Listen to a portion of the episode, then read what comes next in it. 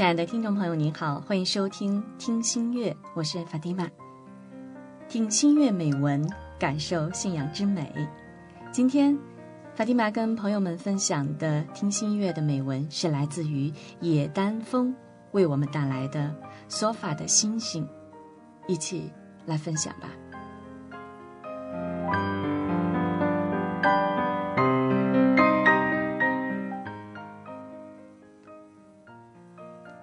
晨礼前夕，索法又感觉到了那种忍术钻心的疼痛。东方的天际，寥落的几点星天，凄冷的闪耀着某种神似的璀璨。内心深处那种难以言述的感觉又映现了，它像一种召唤，又若一根幽玄的藤蔓，似有若无。自从生病后。索法经常能捕捉到这种从未有过的心灵满足。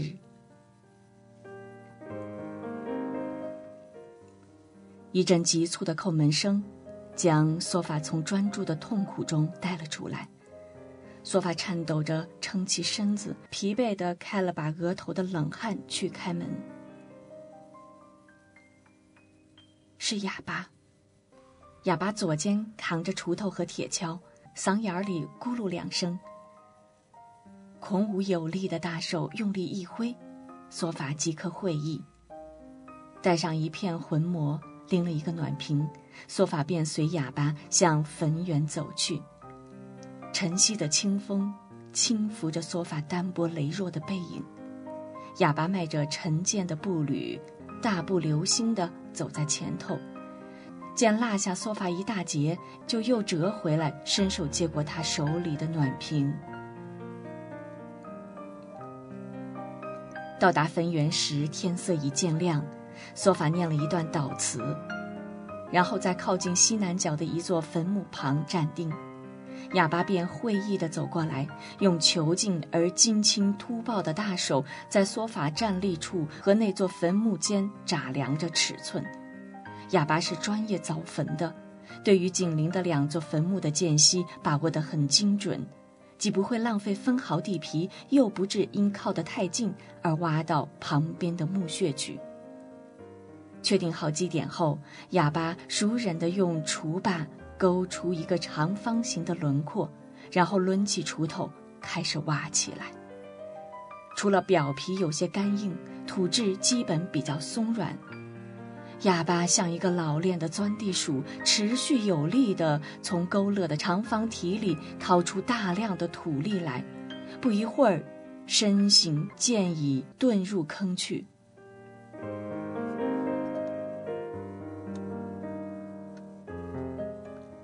坟穴凿好后，已近晌午。索法给了哑巴五十块钱。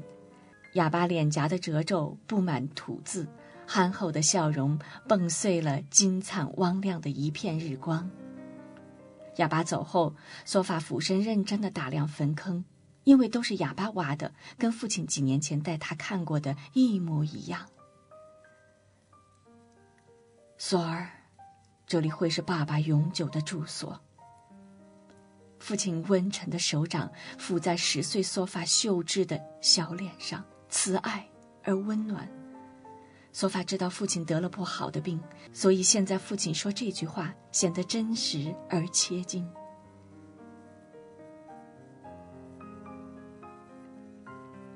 索儿的小家也会在这里。父亲指着自己的坟坑旁的一片地方说：“这里，爸爸永远也不会再离开你了。”父亲的声音略带哽咽。爸爸，你不要到这里来，索儿永远在家陪伴你。索法殷切的眼神闪耀着晶莹的泪光。父亲紧紧的搂过他，强装欢颜的说：“我们每个人迟早都要到这里来，这是真主的常道。”父亲叮嘱他平和淡定的参悟真主的常道。也许是父亲也知道。可能他遗传了同样的病症。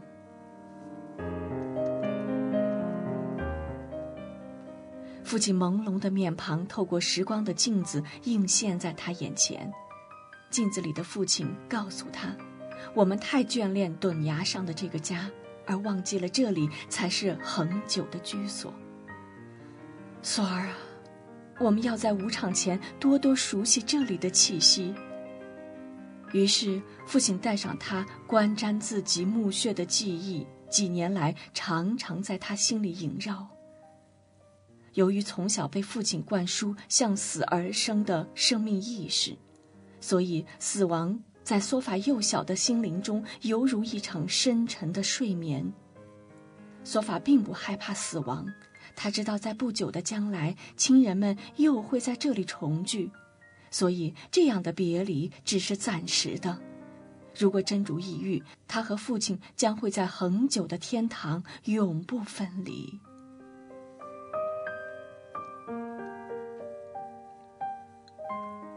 索法知道自己得了非常严重的病。六个月前，他在门口晕倒，因为家里没有直系亲属，是隔壁的三曼阿姨和哈桑叔送他去的医院。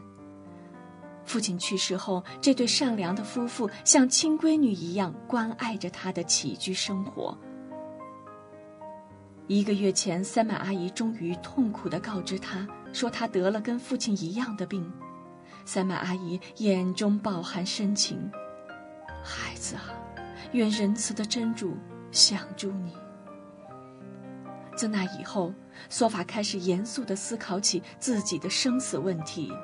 他做的第一件事情就是模仿父亲为自己提前挖好坟穴，然后常常来熟悉这里幽玄独特的气息。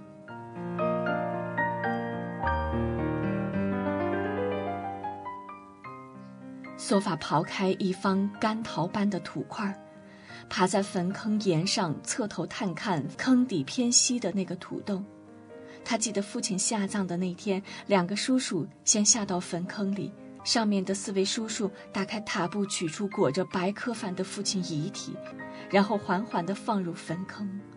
下面的两人稳妥地接住亡人，慢慢放进被称作卢哈峡的那个土洞里。随后，这个永久安放父亲遗体的卢哈峡被土坯砌好。坟坑里的叔叔们上来后。等在坑沿的七八个人迅捷地挥动铁锹向坑填土，阿红悠扬婉转的古兰诵读伴随着人们此起彼落的挥锹声。不一会儿，一个触目惊心的坟堆突兀地出现在索法眼前。整个过程简单到令人心酸。尽管他知道这里的亡人们不论生前富贵贫贱都是这样被埋掉的，但亲眼看着父亲真真切切地躺进这样荒凉的地方，迅速从一个人变成一堆干土，内心的疼痛沉钝地撕割着懵懂的说法。他的嗓子干燥的在冒烟，张大嘴巴哭不出来，眼泪已经哭干了。无助的小手机械地爬拉着在坟堆上生硬的干土，恍惚中，他感到自己被大人们一次次地抱起，而他又疯狂地挣脱，扑向坟堆。可怜的孩子啊！大人们边搀扶他，边齐声说着。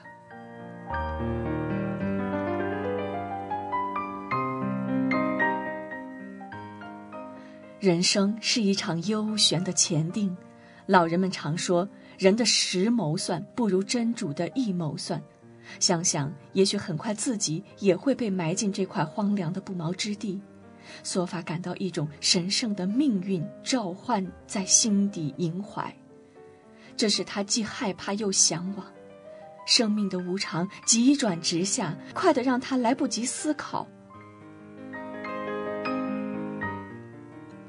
微风来了，熏熏的，很活泼，像青皮的坟园，撒欢的羔羊。索法爬起来，迎着舒缓的清风，缓慢地在坟园徜徉。坟园里安谧静好，每次想念父亲或心情烦乱时，他就会来这里待上半天。走进坟园，他先虔敬地为亡人祷告：“主啊，你饶恕我们。”所有逝去的和活着的。这个祷词是父亲生前教他的，父亲还教他了许多优美的祈祷词。他常常在礼完拜后流着泪祷告，向一切苦难受灾和心灵破碎的人祈福。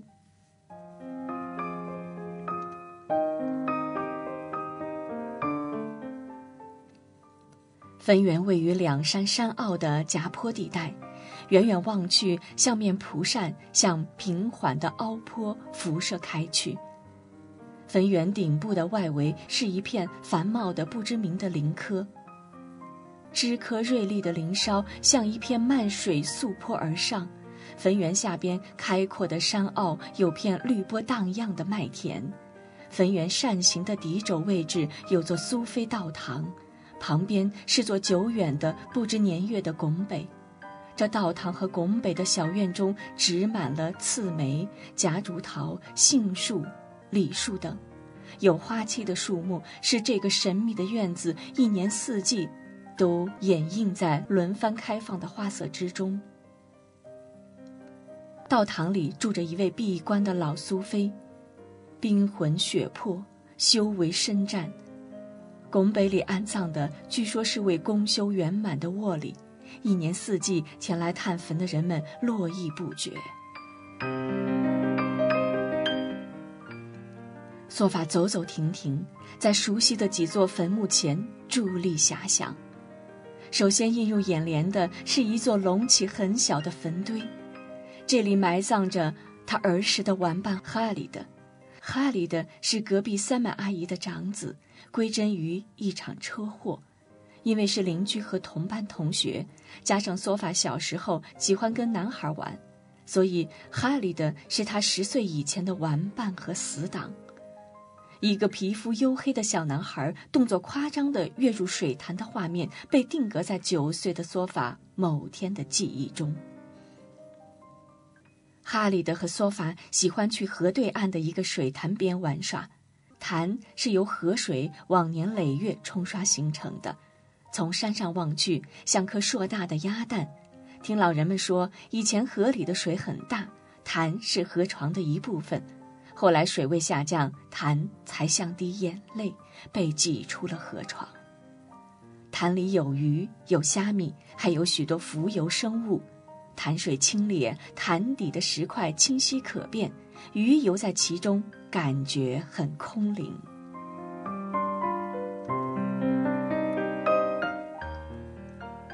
夏天的下午，潭水被阳光烘晒，温暖舒适。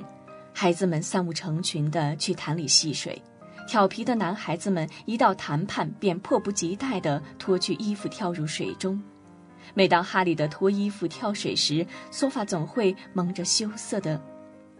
索法总会蒙着脸，羞涩地背过身去，然后跑到对岸离潭较远的湿地，跟其他女孩子们追逐蝴蝶和蜻蜓，或者蹲在地下采蕨麻和藕节草吃。在学校时，哈里的是有名的捣蛋鬼，他总是设法胁迫索法逃课去玩儿。春天的一个阳光明媚的早晨。两个神色诡异的小家伙蹑脚来到教师宿舍楼后边的一截残墙边，先是书包被哈利德很专业的丢到墙外，然后他爬上去帮索法越过墙头，再自己跳下去。哈利的有副弹弓，专打树上俊俏的小鸟，也打田地里除草的女人的屁股。他很狡诈，弹弓对着撅着屁股除草的女人狠劲一拉。马上隐身到田埂后面，田里的女人捂着屁股，哎呦一声，转身骂道：“谁家的贼娃？”索法反应慢，被田里的女人瞧见，待去指证哈里的时，他已溜之大吉。于是索法被一顿恶言训斥。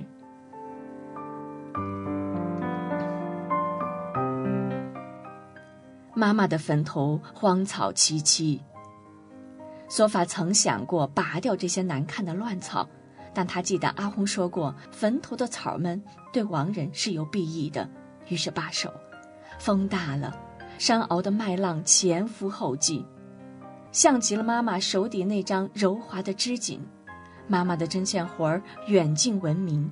闲暇时，她专为富足的人家缝制被褥和刺绣，填补家用。那是多么温馨的时刻啊！妈妈灵巧地拨弄缝制一床锦缎被子，八岁的索法慵懒地躺在妈妈温暖的腿上，爸爸跪在礼拜毯上，神情板肃地诵读《古兰经》。窗外的清雪翩飞，屋内炉火散暖，妈妈纤柔的手攒着针线，在波涛澎湃的锦缎被面上快速翻飞。妈妈的梭法宝宝，妈妈偶尔停歇针织，用温柔的手抚摸一下她的面颊，又摸一下。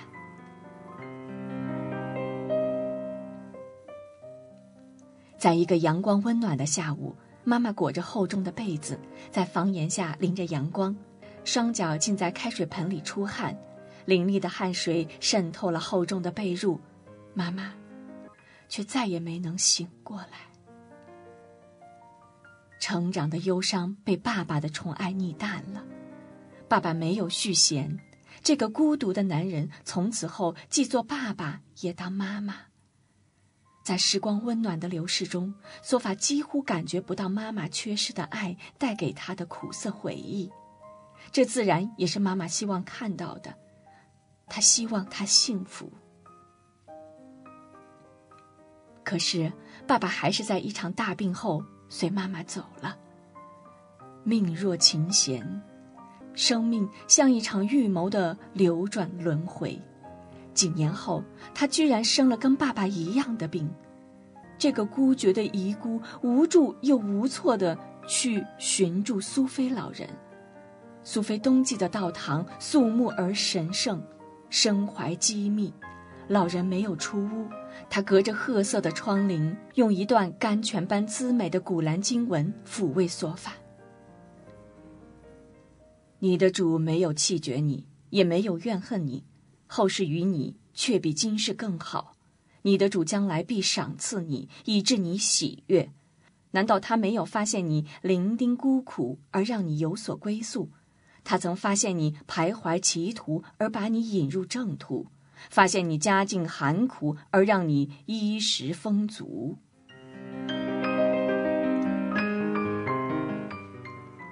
索法深信，他的主赐予他的生命是充满意义的。我的主没有徒劳的造化我，他想，对于生命，也既无比热爱，又身怀敬畏。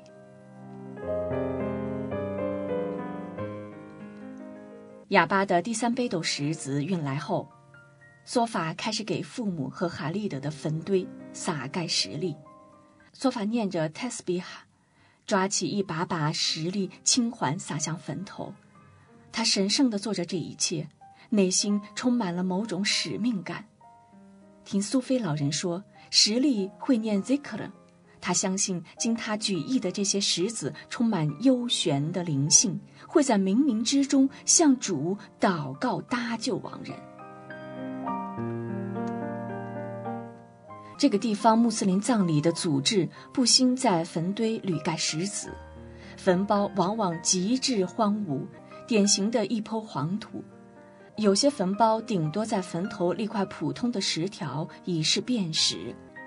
所以，经梭法撒盖石粒的三个坟头，在土坟包星罗棋布的墓园中显得异常突兀醒目。梭法前进的撒完最后一把石子，回头再看了看自己的坟穴，然后招呼哑巴走出了坟院。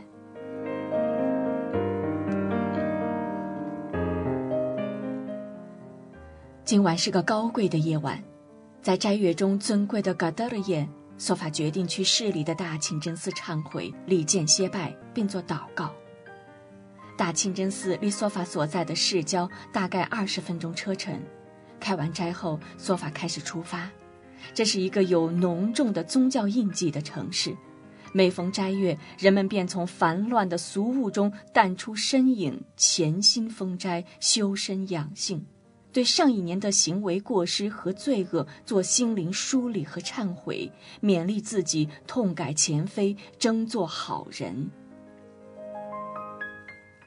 阿訇声嘶竭力地苦劝每一位去清真寺做公修的人，力行善功，发挥正能量，做真主喜悦的善仆。索法到达大清真寺时，扩音器中的邦克在一声悠扬的音符中跃动的结束。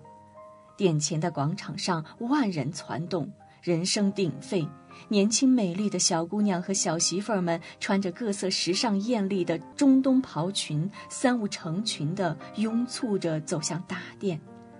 灯光通亮的大殿内，一位十一二岁的小男童清洁地穿梭过拥挤的礼拜人群，在前排站定。随后，一串字正腔圆的纯正阿语嘎麦声在殿内响起，美妙动听至极。索法的内心涌起难耐的喜悦之情，这样久违的场景是他熟悉而向往的，这令他内心平静安宁。多年前，父亲带他经历过这样的场景，只是那时的大清真寺没有如今这般金碧辉煌。女子大殿内有个大屏幕，现场直播阿訇的演讲和礼拜盛况。间歇拜前安排了几个节目，先是一个四岁孩童用标准阿拉伯朗读法背诵一章古兰经文，然后是七八个老人并排站立演讲古兰经注，随后是一串各种讲习班的预定节目，最后是阿訇的主题演讲。大清真寺的阿訇是留学归国的学者，所以才有这样新颖独异的安排。索法老家的清真寺可没有这么新鲜的排场。这使索法感到很新奇。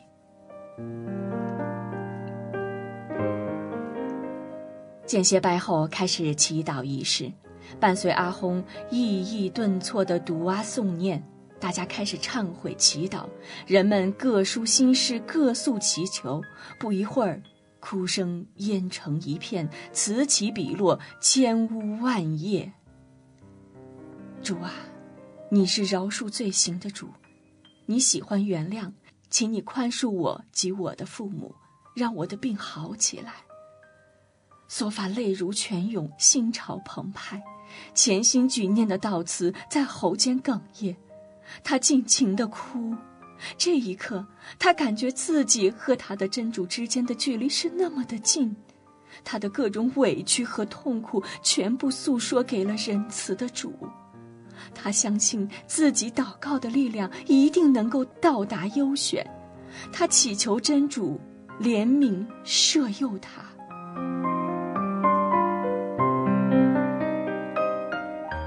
庄严浩大的祷告仪式一个小时后结束，索法恍然如梦，双腿跪得发麻，全身困乏，心灵却倍感安宁明澈。走出大殿，索法舒畅地长吁口气。一轮通亮的满月浑圆地悬挂头顶，汩汩光滑，在天际流淌，月色寡柔。索法望着清亮的月华，心底的某个地方似乎被神圣的触动了一下。月光泼泼洒洒，如水如银，空气中涌动着极庆安宁的气息。索法心情愉悦，做出了一个令自己吃惊的决定。乘着月光，索法来到墓院。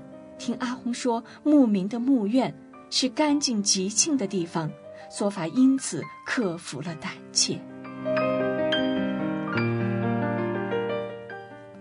月光照亮了墓院里的每个角落，一座座坟包安详地静卧在特定的角落。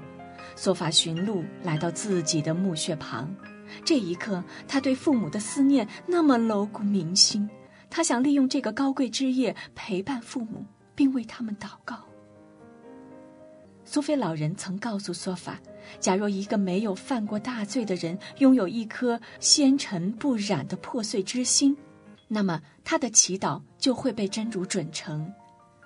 索法感觉自己就有一颗这样的破碎之心，他非常想念父母，好想在梦中得知他们的灵魂是否安宁。可这样的梦，从来就没有出现过。所以在这样一个吉庆的夜晚，索法满怀欢喜，他觉得自己找到了进主的途径。白天太纷扰，因而选择晚上来墓院的话，今晚最合适不过了。索法曾听父亲说过，深度的祈祷是最通灵的。他有点害怕，但他很快想起父亲讲过的一个典故：古代一位骑着骆驼去朝觐的女人，孤身穿越黑暗中无限的沙漠，内心没有丝毫恐惧，因为她的心里装满了敬畏。索法相信敬畏的力量是无穷的，它能驱赶任何恐惧，包括魔鬼的蛊惑。索法心怀敬畏，俯身爬进了自己的墓穴。墓穴不深，也许哑巴以儿童的标准给他凿了这处墓。索法轻轻躺在墓地松软的土上，心头掠过奇异的感觉。索法明明感到自己的生命似乎从身体盘根错节的经脉中一丝丝抽离，惊奇而惊心，新奇而惊心动魄。他任凭联想的惯性插上翅膀，抽离的生命散发着纯洁的芬芳，曲幽通径向周身蔓延。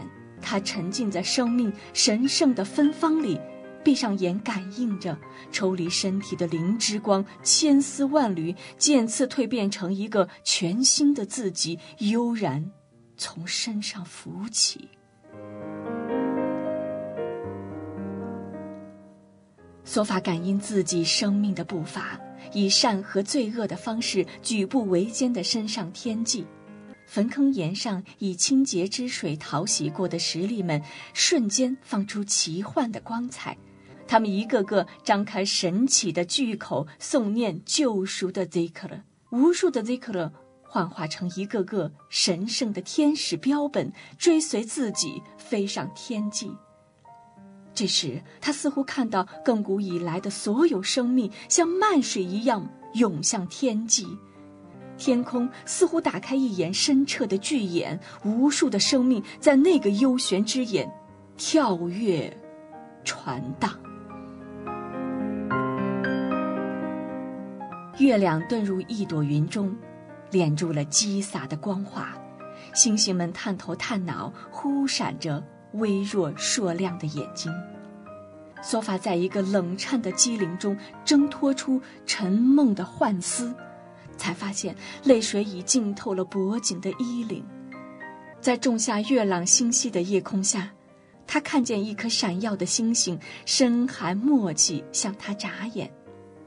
他不知道这颗星星，是不是另一个世界的自己。